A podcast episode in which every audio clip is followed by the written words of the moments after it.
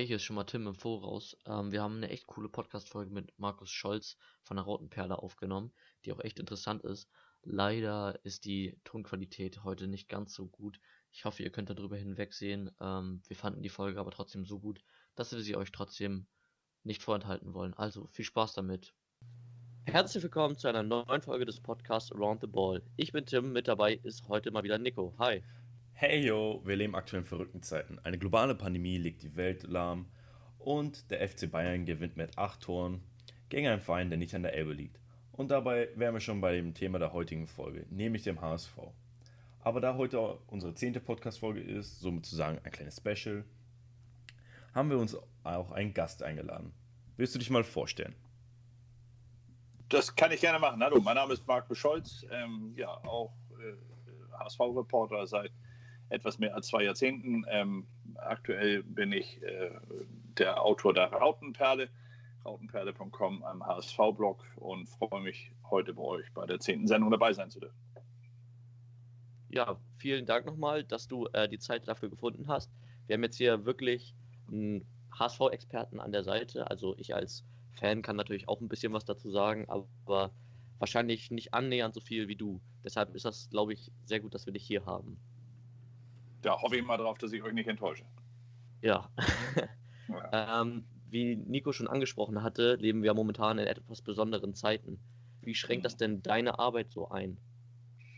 Ähm, dadurch, dass wir natürlich sehr viel online stattfinden, äh, schränkt es meine Arbeit an sich, also dass die, die Arbeitsabläufe nur, nur sehr gering ein. Wir können ja inzwischen auch wieder beim Training des HSV teilnehmen. Es gab natürlich aber die Phase vor äh, äh der Wiederaufnahme der Saison, wo der HSV dann äh, ja erst gar nicht, dann unter Ausschluss der Öffentlichkeit äh, äh, trainiert hatte, wo wir auch nicht zugelassen waren. Da war es natürlich dann so, dass man sehr wenig Kontakt äh, persönlich zu den Leuten vor Ort hatte. Und das ist dann immer schon ein bisschen hinderlich, weil man natürlich gerade vor Ort in den persönlichen Gesprächen immer sehr viel rauszieht, was man an Informationen braucht und vor allem natürlich dann auch an, an, ja, an Informationen über die Stimmung in der Mannschaft und dergleichen, die man dann ja am Ende auch in seinen täglichen Berichten immer mit einfließen lässt merkt man das auch beim HSV selber, dass die davon beeinflusst wurden, dass die halt ja weniger dann auch trainieren konnten und auch diesen Weg in die Öffentlichkeit vielleicht weniger hatten?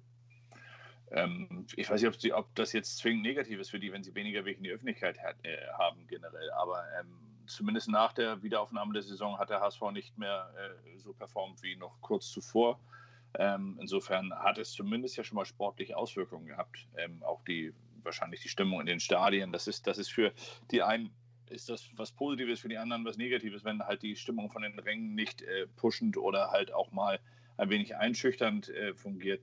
Äh, ich glaube, beim HSV war es nicht gut. Ich glaube, der HSV hätte die Zuschauer gebraucht, da, wie man jetzt ja hört, dann am Ende auch so ein Teil Eigenmotivation verloren gegangen war auf dem Weg zum Saisonende hin. Und ähm, insofern hat sie es da eingeschränkt die Arbeit an sich, glaube ich, jetzt ehrlich gesagt, wenn ich Fußballer wäre, mich würde es nicht stören, wenn da nicht äh, jeden Tag 20 äh, Reporter und, und 200 Zuschauer am Rand äh, stehen, die uns beim Training beobachten, weil gerade Trainingseinheiten ja oft auch dafür da sind, dass man mal so ein paar Sachen macht, die vielleicht ein bisschen geheim sind, die vielleicht auch den Gegner mal überraschen sollen. Das ist beim HSV in den letzten Jahren ja eigentlich fast nie möglich gewesen. Und insofern kann das das einzig Positive sein.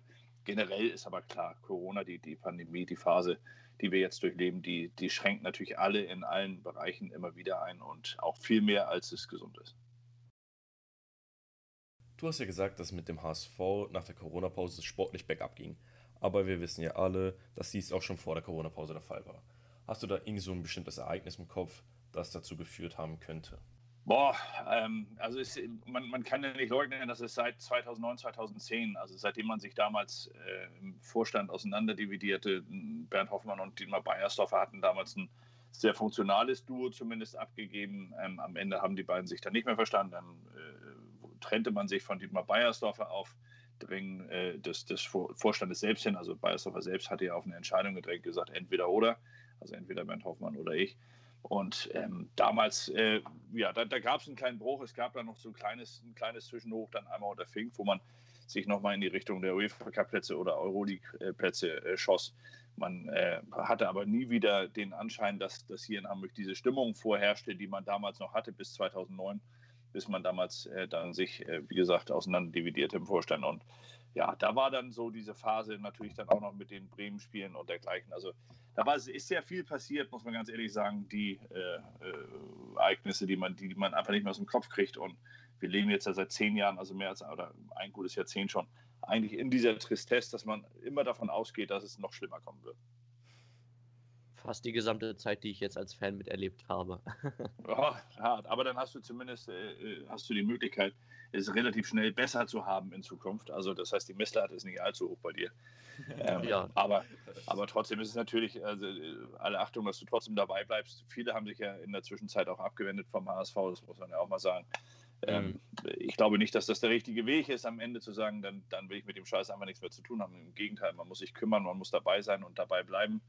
Aber es gibt halt einfach zu viele Themen beim HSV, die sich Jahr für Jahr wiederholen, die einen Fan dann auch am Ende einfach wieder so demotivieren und, und äh, depressiv werden lassen, dass, dass er dann irgendwann sagt, ich kann nicht mehr, ich will nicht mehr. Und äh, ich habe auf der einen Seite Verständnis dafür, auf der anderen Seite hoffe ich natürlich dann gerade auf, auf Fans wie euch, die dann halt äh, weiter dabei bleiben und die dem HSV so treu bleiben, dass der HSV vielleicht irgendwann unter besseren Bedingungen, äh, die er sich selbst natürlich schaffen muss, für die er auch selbst verantwortlich ist, dass der HSV dann auch wieder den Aufschwung hinkriegt. Ja, da stimme ich dir auf jeden Fall zu. Ähm, kann denn der neue Trainer, also das haben wir schon des Öfteren erlebt, dass der Trainer da mal wechselt, äh, kann Daniel Thune diesen Umbruch jetzt schaffen? Also wie stehst du so zu seiner Arbeit bis jetzt und seiner Moral vielleicht auch? Ähm, ich empfinde ihn, aber das ist bei neuen Trainern immer, immer so eine Sache. Also das eine ist das, was man sagt, das andere ist das, was man macht. Bislang muss ich sagen, hat Daniel Thun den Eindruck, den er, den er verbal gemacht hat, bestätigt. Das heißt, er ist sehr konsequent in dem, was er macht. Er arbeitet stringent auf Themen hin. Er hat jetzt diese Phase hat er genutzt, um äh, das Defensivverhalten der HSV-Profis noch einmal äh, ja, äh, zu analysieren und vor allem natürlich auch zu verbessern. Ähm, er hat dabei auch Spiele hingenommen, wie jetzt gegen äh, Randers und, und mit Jylland, die wirklich nicht schön waren. Also gerade offensiv fand der HSV da fast gar nicht statt. Ähm, äh, stand halt, wie gesagt, alles unter dem, unter dem äh, Stern, dass man hier erstmal die Defensive ausprobieren wollte. Ähm, jetzt geht er in die Offensive. Also technisch äh, macht er genau das, was er theoretisch vorher auch angekündigt hat. Ähm, ich hoffe nur darauf, und das ist das Entscheidende, es sind ja gar nicht immer die Trainer, die hier äh, am Ende mit ihren äh, Konzepten scheitern, sondern es sind oft die Trainer, die gar nicht äh, lange genug Zeit bekommen, ihre Konzepte durchzusetzen oder vielleicht auch gar nicht erst die Möglichkeit bekommen, ihre Konzepte komplett durchzusetzen, weil sie dann halt in irgendeiner anderen Form eingeschränkt werden von außen schon. Ähm, also ich kann nur hoffen, dass Daniel Thun die, die Möglichkeit bekommt, die Zeit bekommt, ähm, dass das bedeuten kann, dass wir nochmal ein Jahr haben, in dem wir tatsächlich nicht aufsteigen. Das ist einfach etwas, was wir zumindest in Kauf nehmen müssen. Wir müssen es ja nicht forcieren. Im Gegenteil, wir müssen alles tun, ähm, damit wir äh, dagegen angehen, dass, dass wir äh, das Ziel verfehlen. Wir sollten also alles daran setzen, wieder aufzusteigen. Das ist ganz klar. Ich glaube aber, dass das nur funktioniert, wenn man einem Trainer hier auch wie Dani tun, wenn man wirklich sagt, man vertraut ihm zu 100 Prozent, dann sollte man ihm auch zu 100 Prozent dieses Vertrauen schenken und ihn machen lassen. Ich hoffe, dass das funktioniert. Bislang gibt es da keine Anzeichen dafür, dass es nicht so ist. Aber ähm, die letzten Jahre, wie gesagt, die haben halt äh, Gegenteiliges gezeigt. Und ich hoffe, dass der HSV daraus lernen und dieses Jahr dann tatsächlich diesen Neuanfang, den man hier ja eigentlich Jahr für Jahr ausgerufen hat und Jahr für Jahr dann wieder nicht gemacht hat, dass man diesen Neuanfang dieses Jahr etwas konsequenter zulässt. Ich habe da noch so eine Frage. Äh, welcher war so der Trainer der letzten zehn Jahre, bei dem du dir erhofft hättest, dass er länger im Amt geblieben wäre? Also bei mir persönlich wäre es Christian Titz gewesen. Ich finde, der war ziemlich sympathisch und ich bin fest davon überzeugt, dass wenn er beim HSV die zweite Liga Saison beendet hätte, dass er halt wahrscheinlich auch aufgestiegen wäre. Also Christian Titz war zumindest so, dass man sagen kann, da wäre was anders gemacht worden als vorher. Das, das alleine reicht ja hier in Hamburg schon oft aus, um äh, ganz große Hoffnung da äh, reinzusetzen. Also Christian Titz war mit seinen Ansätzen, finde ich auch. Also es war sehr interessant, was er, was er mit, seinen Ansätzen bewirken wollte, weil es halt anders war. Ähm, auf der anderen Seite ähm, hat man ihm aber gar nicht erst die Möglichkeit gegeben. Das heißt also, schon bevor er seinen Vertrag als Cheftrainer unterzeichnet hatte, war eigentlich innerhalb des, des, des Vorstandes oder damals ja noch des Präsidiums, das dann aufstieg äh, zum Vorstand. Also Bernd Hoffmann war eigentlich schon klar, dass Christian Titz hier keine lange Zeit im Amt bleiben würde, weil er einfach nicht gewollt war. Das hat der Trainer selbst, also Christian Titz, auch mitbekommen und damit hat man das ganze Konstrukt eigentlich schon lahmgelegt. Ähm, das sind diese, diese lame Ducks, die der HSV eigentlich Jahr für Jahr hatte, weil man einfach immer wieder mitbekommen hat, dass intern sich die Leute nicht einig waren. Ähm, also es, es, es, kommt ganz darauf an, also der, der Trainer, ich, ich, glaube, dass viele gute Trainer dabei waren, die es äh, verdient hätten, jetzt in, an dieser Stelle genannt zu werden, ähm, die aber einfach gar nicht die Möglichkeit hatten, hier in Hamburg so zu wirken, wie sie es wollten. Ähm, ich, ich, kann dir zwei, drei Namen sagen, bei denen ich keine Hoffnung hatte, aber auch das wäre jetzt, glaube ich, eher, äh, ja, das, das wäre vielleicht nicht, nicht wirklich fair. Ähm, ich hatte tatsächlich bei, bei äh, mehreren Trainern die Hoffnung, ich hatte jetzt zum Beispiel bei Dieter Hecking die Hoffnung, dass er es schafft, das Umfeld so zu beruhigen, dass er dann seine Arbeit hier in Ruhe auch durchziehen kann, dass er kein Entwickler ist, wusste man vorher. Auf der anderen Seite hatte man einen Kader, der in der zweiten Liga ja wirklich zum, zum Besten gehörte, was die zweite Liga zu bieten hatte. Insofern hatte ich gehofft, dass es reicht, wenn man da einen richtig guten autoritären Moderator hat. Und ähm, bei ihm hatte ich gehofft, dass er das Ziel Aufstieg schafft. Bei Christian Titz hatte man mit Sicherheit, da gebe ich dir recht, äh, die Hoffnung, dass er einfach Dinge anders macht und es dadurch besser wird. Ähm, ich habe tatsächlich, so doof es klingt, ähm, und auch wenn man das immer mit dem, was gerade frisch ist, verbindet, aber ich habe tatsächlich äh, die, die größte Hoffnung, habe ich, dass der HSV jetzt zwangsweise, zwangsläufig aus den Fehlern der Vergangenheit lernt, weil er halt einfach gar nicht mehr die Möglichkeit hat, diese Fehler zu begehen. Also das heißt, man hat einfach nicht mehr die Finanzen, um es sich leicht zu machen, sondern man muss jetzt wirklich Ideen entwickeln, man muss neue Wege gehen. Und ich glaube, da ist Daniel Thun ein sehr interessanter Trainer an der Seite dieses Weges oder für diesen Weg. Insofern setze ich jetzt aktuell einfach mal, um gar nicht zu weit zurückzublicken, alle Hoffnung in das, was jetzt da ist. Was sollte denn deiner Meinung nach überhaupt angestrebt werden? Also es geht ja immer um diesen neuen Weg beim HSV, der dann eingeschlagen werden soll. Ähm, muss dafür ein ganzes System umgekrempelt werden, also ein richtiger Strukturwandel geschehen, oder reicht das auch anhand von einzelner Positionen, also dass man die einfach umbesetzt? Ähm, nein, es reicht nie, dass man es mit einzelnen Positionen umbesetzt, weil einfach äh, dann, es, es gibt immer aus Prinzip Opposition. Also es gibt hier in Hamburg, e, egal wer jetzt was macht und egal wie gut derjenige auch sein mag oder wie schlecht er ist, ähm, es gibt immer Opposition und diese Opposition haben einfach nie äh, äh, wie soll man sagen, äh, die, die sind nie ruhig, sondern sie, sie treten auch immer in öffentlichen Erscheinungen. Und wenn sie es nur hintenrum machen, es, es gibt sie einfach. Und diese Unruhe, die muss dieser HSV ausschalten irgendwann, weil diese Unruhe ist es, die alles andere dann auch maßgeblich beeinflusst. Ob es dann am Ende der Vorstand ist, der von außen wiederum beeinflusst wird, der dann aber merkt, dass der Druck so groß wird, dass er diesen Druck wiederum nach innen weitergibt. Das bedeutet, dass es dann auf die sportliche Leitung übergeht und, und vielleicht am Ende sogar noch beim Trainer ankommt. Also dieser Weg, dieser kranke Weg, den der HSV hier seit vielen, vielen Jahren hat, den muss er unterbrechen. Wie er den unterbrechen kann, ganz ehrlich, da kann ich dir jetzt nicht auf die Schnelle eine Lösung äh, äh präsentieren. Das, das äh, wäre nicht seriös, ehrlich gesagt. Mhm. Ähm, entscheidend wäre, dass bei, bei diesem HSV wirklich Leute anfangen, ähm, anders zu denken und ähm, allein also diese, diese Art, dieser Hype, der entstanden ist, als Horst Rubisch jetzt als Nachwuchsdirektor hier nach Hamburg geholt wurde, dieser Hype ähm, ist berechtigt, aber nur aus einem Grund. Nicht, weil er jetzt hier Wunder bewirkt mit seinen Ideen, was den Nachwuchs betrifft. Das glaube ich gar nicht mehr zwingend. Aber Horst Rubisch ist jemand, der vom Typus her, also von seiner Art, wie er mit Leuten umgeht und wie er, wie er Gemeinschaft lebt, er ist tatsächlich ein Vorbild für das, was dem HSV hier in den letzten, ja, schon 15 Jahren mit Sicherheit gefehlt hat diese ganze Scheiß-Intrigen, Nummern, die andauernd gelaufen sind, die dann immer hintenrum Leute, die einmal erzählt haben, was da in, intern passiert, um einen anderen zu diffamieren oder, also, oder zu denunzieren. Das, das ist einfach, ich meine, auf, einer auf der einen Seite lebt die Journalie davon, auf der anderen Seite ist es aber einfach für diesen Verein eine Katastrophe, dass es diese Menschen gibt. Und damit meine ich weniger die Journalisten, sondern vielmehr die, die diese Infos streuen. Und das muss aufhören. Das ist unter Jonas Bold und äh, jetzt aktuell noch Frank Wettstein im Vorstand. Es könnte ja sein, dass da noch ein Dritter dazukommt. Aber unter den beiden äh, jetzt aktuell ist es ein wenig, ist es weniger geworden. Das kriegt ihr ja auch mit, indem ihr halt auf ja. einmal Namen präsentiert bekommt, die nicht schon vorher in den, in den Medien aufgetaucht sind. Ähm, aber auf der anderen Seite ist es noch immer ein sehr wackeliges Konstrukt, äh, in dem noch ganz, ganz, ganz, ganz viel intern verändert werden muss in der Art, wie man miteinander umgeht, damit man irgendwann dahin kommt, dass man hier wirklich eine Gemeinschaft hat. Und äh, wie gesagt, ich, ich bin froh über jeden, der hier einen Anfang macht. Ich glaube, dass Daniel Thune so ein Typ ist. Ich glaube, dass Horst Rubisch, äh, äh, oder bei dem bin ich mir sicher, dass er so ein Typ ist. Insofern bin ich schon mal froh über diese beiden, dass das so funktioniert und hoffe, dass sich das jetzt generell komplett durchsetzt im HSV, weil dann kann man hier tatsächlich einen Aufbruch herstellen. Und wer war so der beste Spieler der abgelaufenen Saison? Hast du da irgendeinen so speziellen Spieler im Kopf oder hast du da eher so das Team im Kopf? Nur das, das Team habe ich da gar nicht so im Kopf, ehrlich gesagt, weil das Team ja am Ende auch nicht mehr funktioniert hat. Es, es hat ja nicht so funktioniert, dass, dass man sich gegenseitig gepusht hat, um bis zum Schluss alles zu geben. Ähm, wer war der beste Spieler?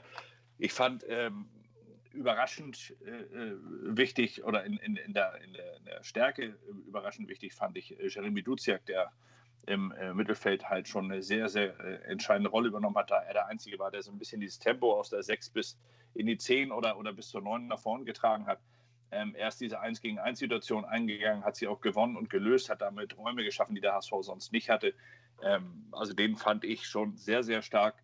Tim Leibold äh, auf der linken Seite hatte natürlich eine herausragende Saison, vor allem offensiv, ja. defensiv muss man auch sagen, hat er äh, tatsächlich sogar Schwächen, aber die sind gar nicht so zum Tragen gekommen, weil er halt über die Seite immer sehr viel nach vorne gemacht hat und seine Gegner dort beschäftigt hat, was ja auch eine Leistung ist. Ähm, ansonsten natürlich Adrian Fein bis zur Halbserie oder bis zum Oktober. Ende Oktober fand ich ihn richtig stark. Danach hat er leider äh, sehr stark abgebaut und, und sich nicht mehr so präsentiert. Ähm, es gab so ein paar Spiele, muss man sagen. Poyan Palo hat natürlich in seiner Statistik muss man ganz ehrlich sagen, äh, viel besser kannst du es ja nicht machen. Neun Tore in 14 Spielen, davon ja noch nicht mal alle Spiele von Beginn an oder über die ganze Distanz. Also das ist schon eine sehr, sehr gute Quote. Aber ähm, ja, das war es eigentlich auch so an Spielern, die ich ja. jetzt nennen würde. Sonny Kittel, starker Beginn, dann leider, leider, wie auch immer, ob es jetzt am Trainer lag oder am Spieler lag, das, da, da streiten man, streitet man sich intern ja noch, aber ich glaube, dass das schade war, dass er dann so weggebrochen ist. Er ist einfach nicht konstant genug. Da sind Duziak und Leibold mit Sicherheit als an, an, erster Stelle zu nennen. Ja, jetzt wo du hier schon äh, quasi lobend so ein paar Spieler erwähnst, ähm, mhm. stelle ich mir nochmal wieder die Frage zu dieser Aussage, dass kein Spieler unverkäuflich ist. Könnte das ein Problem für den Aufbau und auch den Zusammenhalt in der Mannschaft werden? Ähm, also wir haben ja jetzt gerade das Beispiel mit Wagnermann gehabt. Ähm, da gab es ja auch immer wieder Gerüchte und man weiß jetzt ja nicht wirklich, was passiert. Ähm, was machen wir, wenn auf einmal Angebote für solche Leistungsträger wie Duziak oder Leibold reinkommen? Naja gut, bei, bei äh, Duziak hat man ja gesehen, dass der HSV dann um ihn gekämpft hat. Man wollte ihn unbedingt behalten, man hat mit ihm gesprochen und man hat ihn jetzt dazu gebracht, dass er bleibt. Ähm, bei Leibold weiß ich es gar nicht. Also ich, ich, glaube, dass der HSV einfach, und das, das liegt ja jetzt mehr an den letzten äh, zehn Jahren als an den letzten zwei Jahren, aber äh, aber auch in den letzten zwei Jahren, ähm, dass der HSV einfach nicht mehr in der Situation ist, einen, einen Spieler einfach zwingend halten zu können. Das heißt, man muss sich mit dem arrangieren, was man hat. Und, und der HSV ist in einer Situation, wo er Geld braucht. Das ist ja auch an anderer Stelle äh, offensichtlich geworden, weil ein Sponsor fehlt und oder weil Sponsoren fehlen in, inzwischen ja schon. Und da muss der HSV diesen Weg gehen. Er muss äh, einfach bereit dazu sein, Spieler abzugeben, die eben noch Leistungsträger fahren, muss aber im selben Moment auch wissen, wen er dafür holt. Das heißt also, wenn ich jetzt sage, ich gebe einen Jeremy Duziak auf gar keinen Fall ab, merke aber irgendwann, scheiße, ich muss ihn jetzt abgeben, weil ich brauche die, die 2, 3, 4, 5 Millionen Euro, die ich für ihn kriege, um dann an anderer Stelle noch etwas zu machen, dann muss ich so gut vorbereitet sein, dass ich den zweiten Jeremy Duziak vielleicht mit einem kleinen Prozentpunkt Abschlag noch, äh, weil man ne, ihn erst noch entwickeln muss dahin, aber den muss ich zumindest äh, schon im Kopf haben. Also das heißt, der HSV muss tatsächlich, und das meinte ich vorhin damit, mit dieser Heilung hin zum, äh, äh, zum Gesunden und, und raus aus dem Gemütlichen, weil man einfach immer genug Geld hatte. Der HSV hat einfach nicht mehr genug Geld, um ins fertige, ins Regal der fertigen Spieler zu greifen, sondern er muss sich besser vorbereiten. Und da muss der HSV ansetzen. Das ist der Punkt. Der HSV muss gerade solche Verkäufe, die richtig wehtun, wie ihr beide jetzt sagt, also ein Leibold, ein Wagnermann, ein Duziak, wer auch immer da jetzt verkauft werden muss, der HSV muss sofort in der Lage sein, diesen Spieler dann zumindest nominell zu ersetzen, dass man am Ende sagt, man hat einen Spieler, der kann das genauso gut. So, und wenn der HSV, solange der HSV das nicht macht, macht er was falsch. Und ich bin mir relativ sicher, dass die Verantwortlichen das damit meinten, dass sie sagten, keiner ist unverkäuflich, dass sie damit auch signalisieren wollten, wir sind auf alles vorbereitet. Mhm, und damit werden dann auch Talente wie Onana und Amaechi geholt oder wie ordnet man Mit, die ein? Ja, gut, kann man Amici zum Beispiel für zweieinhalb Millionen Euro jemanden zu holen, das ist ja für mich schon, das ist ein fertiger Spieler. Normalerweise ist das ein fertiger Spieler. Man kann auch mal sagen, man holt für 2,5 Millionen ein sehr, sehr großes Talent und macht das so, wie Dortmund es äh, jetzt über Jahre gemacht hat. Man holt äh, teure Talente, aber weiß auch von denen, dass sie irgendwann diese Ausnahmestellung haben, dass man sie für ein zigfaches davon verkaufen kann. Ähm, das ist ein Weg. Aber äh, nein, man muss, man muss einfach wissen, äh, wann, wo welcher Spieler frei wird, welcher Spieler das Profil am besten ausfüllt, das man braucht, wenn man einen Leistungsträger abgibt. ein Onana hat natürlich jetzt eine große Chance, sich auf der Position zu entwickeln. Viele junge Spieler mit richtig Potenzial, das ist ja die Chance, die dieser HSV jetzt bietet, haben tatsächlich jetzt beim HSV realistische Möglichkeiten, auch wirklich viel, viel Spielpraxis zu bekommen, weil einfach die großen Namen nicht mehr da sind. Also insofern kann man hier aus der, aus der, ja, aus der schlechten oder aus der negativen Situation tatsächlich etwas Positives machen. Man muss es verkehren, man muss einfach anfangen, äh, das Ganze nach vorne zu denken und zu sagen, ne, guckt Onanas dieser Welt, guckt uns an, wir sind da, mit uns könnt ihr euch entwickeln. Dass man natürlich nicht nur Onanas äh, in, in die Mannschaft stellen kann, ist auch klar. Das hat der Vorstand jetzt ja auch nochmal klar gemacht mit der Verpflichtung von Terode und Jasula hat man da schon mal zwei so, sogenannte Säulenspieler wie äh, Bolt nicht äh, geholt. Man hat noch vor, für die Defensive hinten, für die Innenverteidigung einen solchen Säulenspieler zu holen. Also insofern, man möchte schon ein Gerüst haben, ein sehr stabiles, um das herum sich dann die jungen Spieler aufbauen äh, können und entwickeln können. Und das ist grundsätzlich auch gesund. Das ist ein gesunder Weg, finde ich. Auf was für Position muss ja noch unbedingt nachgelegt werden, um konkurrenzfähig zu sein? Naja, also hinten in der Innenverteidigung ist es, ist es klar, da muss der HSV noch etwas machen. Da fällt ein äh, äh, Rick van Drongenen noch lange aus und selbst er war ja zuletzt keine feste Stütze mehr. Man muss, Entschuldigt, man muss, man muss einfach gucken, welchen Spieler man jetzt aktuell dabei hat, der vielleicht auch gar nicht mehr in der Lage ist, das zu leisten, was man, was man verlangt. Also man muss einen Aaron Hunt hinterfragen. Man muss gucken, ob das noch äh, der Aaron Hunt ist, der dem HSV helfen kann. Man muss, das muss man allerdings auf allen Positionen machen. Das ist jetzt äh, nur, Aaron Hunt ist nur einer der Spieler, die hier mit am meisten diskutiert werden. Ähm, man muss es auf allen Positionen gucken. Man muss gucken, wie sich die Torwartposition entwickelt mit den äh, Keepern, mit Paul Speck, Heuer Fernandes und, und Mickel. Man muss gucken, wie sich die Stürmersituation entwickelt. Jetzt, wo Terodde geholt wurde, was passiert mit einem Hinterseher? Wie geht er damit um? Wie kann er äh, sich jetzt hier noch hochfahren und dem HSV am Ende helfen? Also man, man muss einfach ein Gespür dafür entwickeln, äh, welche Spieler jetzt hier aktuell noch äh, dazu beitragen können, dass man im Laufe der Saison mit allen Höhen und Tiefen dann äh, immer komplett auf sie zählen kann. Und an, den, an diesen Spielern muss sich der HSV orientieren. Völlig, völlig äh, unabhängig davon, welcher Name dahinter steht. Ja, man hat jetzt ja zum Beispiel einen Jasula quasi als Mentalitätsmonster ja auch geholt, der ja auch ein Kandidat für die Kapitänsbinde ist oder sein kann. Ähm, Deswegen finde ich, ist man im Mittelfeld auch schon ganz gut aufgestellt. Und ja, die eben angesprochene Verteidigung, da gibt es halt immer wieder Lücken. Äh, man hat jetzt natürlich gesehen, dass junge Spieler wie Ambrosius, David und Co. Ähm, in der Saisonvorbereitung gar nicht so schlecht gespielt haben, oder? Wie siehst du das? Ähm, nein, aber, aber äh, bei denen muss man halt auch gucken, inwieweit kann man denen es auch zumuten? Das ist ja auch manchmal eine Fürsorgepflicht, die man, die man hat. Äh, kann man Ambrosius jetzt schon 34 Spieltage am Stück äh, zumuten? Kann man oder kann man davon ausgehen, dass er schafft, 34 Spieltage am Stück wirklich voll durchzuziehen, ohne dass er irgendwie zwischendurch einen Einbruch hat und, und vielleicht wegkippt? Also gerade bei solchen Spielern ähm, ist es ja auch wichtig, dass man die Entwicklung so anpasst, wie sie sich äh, diese Spieler, wie, wie, sich diese Spieler gerade geben. Das heißt, also selbst ein richtig guter Kai Havertz hat ja nicht am Anfang 34 Spiele am Stück gemacht, sondern der ist immer wieder reingeworfen worden in eine funktionierende Mannschaft und ist da richtig viel stärker geworden. Hat sich da dann so weit entwickelt, dass sie irgendwann gesagt haben, okay, jetzt, jetzt ist der soweit, jetzt können wir den durchstarten lassen und das tat er dann. So ist es äh, beim HSV leider selten gewesen. Beim HSV war es so, dass ein Xavier Michi letztes Jahr schon der, der kam aus der, aus der Jugendliga. Der hat also gar keine Profi-Erfahrung gehabt, großartig. Der kam aus der Jugendliga und, und dem hat man mit 2,5 äh, Millionen Euro Ablösesumme schon mal eine Bürde äh, äh, aufgelastet, die er dann gar nicht erfüllen konnte. Und dann auf dem Platz, muss man auch sagen, war er auch noch gar nicht so weit, diese Rolle einzunehmen, die man sich von ihm hier nach außen hin vielleicht versprochen hat. Das heißt, hier werden Leute einfach zu früh gefeiert. Fiete Ab ist ja genau dasselbe Beispiel. Ja. Da, da, hat man auch einfach zu früh zu viel Last, auch wenn der Junge, der ist wirklich, der ist scheiße cool, so doof das klingt. Der hat wirklich was im Kopf. Der ist, der ist so, dass ich sage, ähm, äh, der hat äh, alles, alles äh, von in Sachen Mentalität und Intellektualität. Der, der, der ist, der, der, sein Intellekt reicht aus, um sich hier wirklich komplett durchzusetzen. Aber am Ende war es dann einfach auch zu viel. Auch diese ganzen Millionenbeträge, die dann genannt wurden, die mit Bayern und dann hin und her. Und also dann irgendwann zerbrechen auch diese Jungs daran. Und äh, wie gesagt, da ist es schwer. Da muss der HSV aufpassen und dieses Gespür dafür zu haben.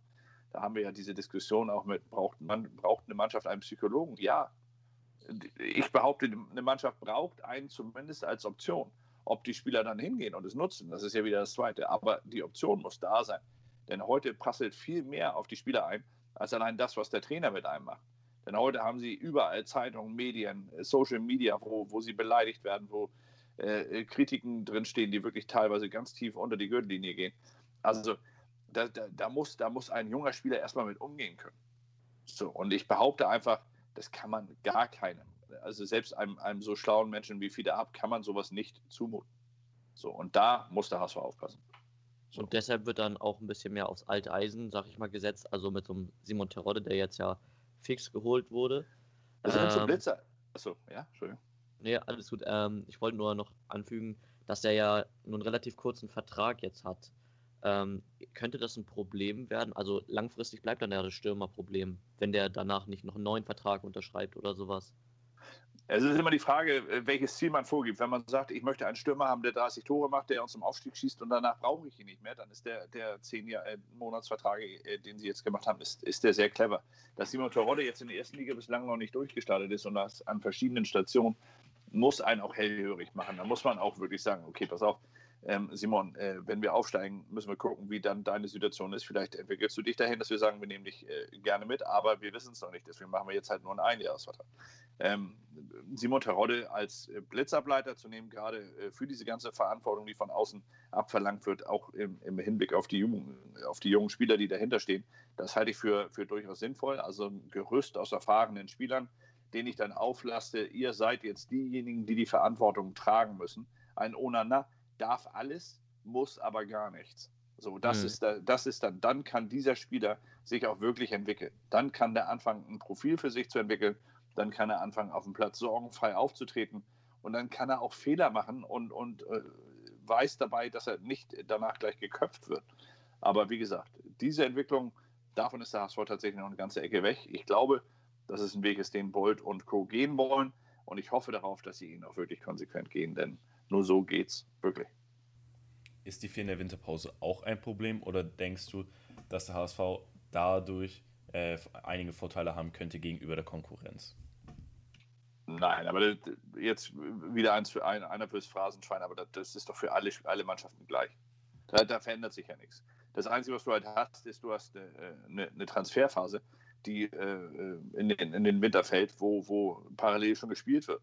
So, und, und, vielleicht hast du dann einfach äh, weniger Möglichkeiten, dich direkt äh, äh, zu verstärken, sodass du dann beim äh, ersten Rückrundenspieltag im neuen Jahr, ich glaube, es, es, geht am 3. Januar weiter oder so, also dann, dann äh, hast du natürlich wenig Zeit, dich mit diesem Spieler irgendwie, wie soll man sagen, diesen Spieler zu integrieren und diesen Spielern dann deinen Kader einzubauen. Aber das ist ja auch für alle gleich. Also nein, ich sehe da, seh da keinen Nachteil. Ich, ich, ich bin gespannt, wie sich das auf die Belastung der Spieler, wie, wie das da äh, sich, sich auswirkt. Ich glaube, dass äh, hier die Kader am Ende wirklich pro, äh, am meisten äh, bringen werden, die auch in der Breite am besten aufgestellt sind. Aber wie gesagt, da muss man, da muss man halt gucken, wie sich das entwickelt. Ich kenne es halt hier auch aus Deutschland noch nicht. In England ist es ja durchaus üblich, aber da sind die Kader ja, wenn man sich mal die Premier League anguckt, äh, sind natürlich da auch etwas anders aufgestellt. Selbst in der First Division ist man da ja ist man da ja deutlich besser aufgestellt als hier in der zweiten Liga. Ja, da stimme ich dir auf jeden Fall auch zu. Ähm, über die Breite des Kaders, ja, müsste man dann auch längerfristig noch nachdenken. Also wenn man dann vielleicht mal wieder aufsteigt und vielleicht auch noch höhere Ziele anstrebt. Also jetzt schon mehr oder weniger zum Abschluss könnte man auch nochmal die spekulative Frage stellen, wie denn die Perspektive des HSV aussieht. Also wir haben schon über einen Aufstieg gesprochen. Ähm, jetzt mal ganz hochgestochen, kann der HSV hm. in den nächsten zehn Jahren wieder in Europa spielen? Oh, äh, selbst wenn, selbst wenn, dann würde ich mich ja selber äh, konterkarieren, wenn ich, wenn ich jetzt äh, darauf eine, eine, positive Antwort geben würde. Nein, also ich, ich bin einfach dabei, lasst uns doch einfach mal das jetzt annehmen. Lasst uns doch einfach mal drüber nachdenken, was wir jetzt besser machen können, um das zu erreichen, was das nächste Ziel sein muss, nämlich der Wiederaufstieg. So, und da gibt es schon so viel Arbeit, die, die wirklich so viel Energie auffrisst, dass jeder Gedanke, der darüber hinausgeht, einfach falsch ist. Und jetzt darüber nachzudenken, ob der HSV irgendwann wieder in Europa spielen kann, Also, äh, nein, das, das, das, da, da kann ich leider nicht mitgehen. Aber ich weiß, ich weiß, ihr würdet gerne eine andere Antwort von mir hören, aber da, da kann ich im Moment einfach nichts möchte ich auch nicht zu sagen, weil das einfach albern wäre. Das ist, äh, ich habe meine, hab meine eigenen Gedanken, wenn ich abends im Bett liege alleine, denke ich über alles Mögliche nach und da, da kommen auch die verrücktesten Ideen mal zustande. Aber es gibt äh, wirklich 80 Prozent dieser verrückten Ideen, würde ich niemals öffentlich sagen, weil es einfach zu albern wäre für den Moment und ich vor allem dann auch das konterkariere, was ich selber gerade äh, äh, verlange, nämlich, dass man sich erstmal mit dem Hier und Jetzt beschäftigt, sich wirklich mit der Realität befasst, denn realitätsfremd war man hier in den letzten Jahren oft genug. Wenn man diesen ja. Weg schafft, bin ich mir ganz sicher, und damit beantworte ich eure Frage vielleicht so positiv, wie ihr es gerne hören wolltet, wenn man, wenn man es schafft, diesen Weg hier irgendwann anzunehmen, dann hat man alle Voraussetzungen, um auch wieder neue Erfolge zu kreieren. Das hört sich wirklich sehr gut an. Hm. Ähm, was den Erfolg vielleicht auch noch unterstützen könnte von jedem Einzelnen da draußen, ist einfach mal die Social Medias abzuchecken, auch gerne äh, bei der Rautenperle vorbeizuschauen.